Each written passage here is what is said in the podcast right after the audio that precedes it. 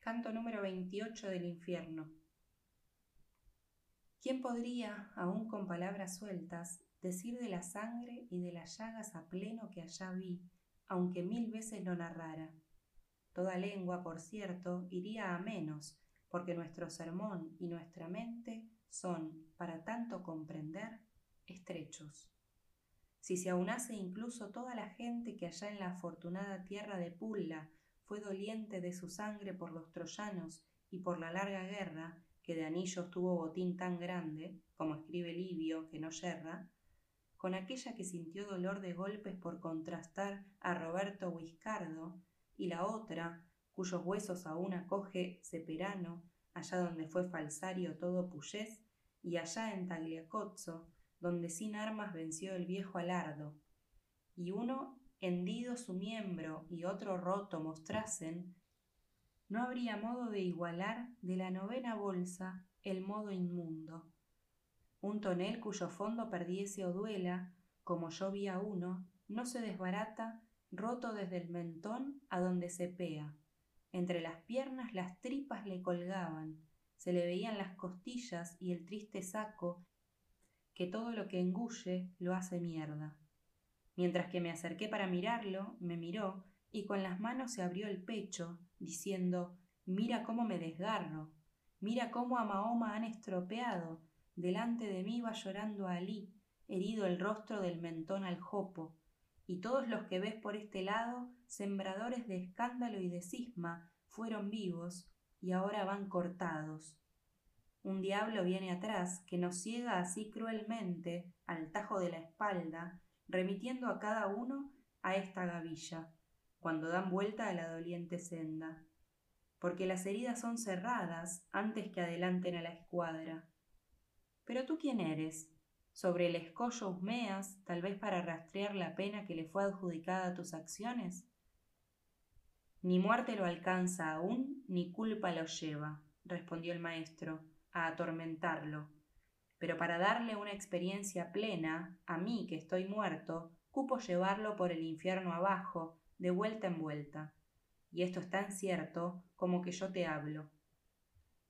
Más de cien, cuando lo oyeron, se pararon en el foso a contemplarme, por asombro, olvidando su martirio.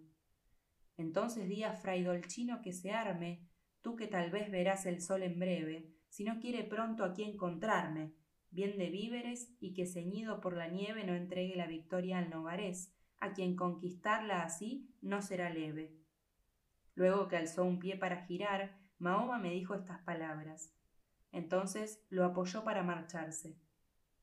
Otro que tenía agujereada la garganta y trunca hasta la ceja, la nariz, y no tenía más que una sola oreja, parado para mirar maravillado, antes que nadie abrió la caña, que por fuera era bermeja, y dijo Oh tú, cuya culpa no condena, y a quien yo vi allá, en tierra latina, si tanta semejanza no me engaña. Acuérdate de Pierda Medicina, si aún regresas a ver el dulce llano que de Vercelli a Marcabó declina. Y a saber a los dos mejores de Fano, al maese Guido y así también al Angiolello, que si el predecir de aquí no es vano, arrojados serán fuera de su barco y masacrados cerca de Católica por traición de un tirano falso. Entre la isla de Chipre y la de Mallorca no vio nunca Neptuno tan grande engaño ni de piratas ni de gente argólica. Aquel traidor que ve solo por uno y tiene la tierra que un tal aquí conmigo querría de mirarla estar ayuno, los hará venir a parlamento rápido. Luego hará tan mal que al viento de Focara no le será menester voto ni ruego. Y yo a él, demuéstrame y declara, si quieres que lleve arriba tu noticia, quién es aquel de la mirada amarga. Entonces puso la mano en la mandíbula de un compañero y le abrió la boca, gritando Este es, pero no habla. Este, desterrado, sumergió en la duda a César, afirmando que quien está listo siempre sufre daño cuando espera. Oh, cuán asustado me pareció, con la lengua cortada en la garganta, Curión, que para decir fue tan ardido y uno que tenía una y otra mano cortadas, elevando los muñones en el aura fosca, tal que la sangre la cara le ensuciaba, gritó Acuérdate también del mosca, que dijo, miserable, está la cosa hecha, que fue mala simiente para la gente tosca. Y yo agregué, y muerte de tu casa, por lo que él, sumando dolor al duelo, se marchó como persona triste y loca. Mas yo quedé para mirar la turba, y cosa vi que me daría pavura sin más trámite que contarla solo, si no me asegurara la conciencia, esa buena compañía que alienta bajo el abrigo del sentirse pura.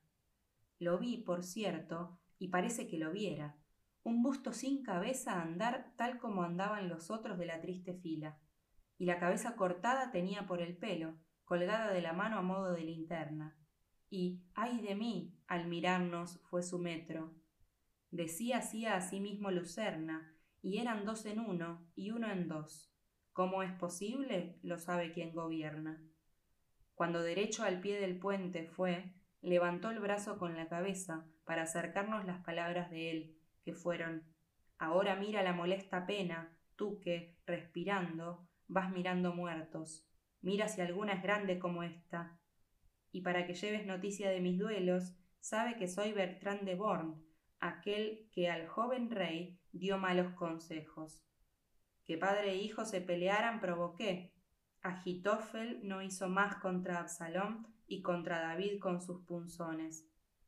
Porque partí lo que estaba junto, partido llevo mi cerebro, desdichado, de su comienzo en este tronco. Así se observa en mí el contrapaso.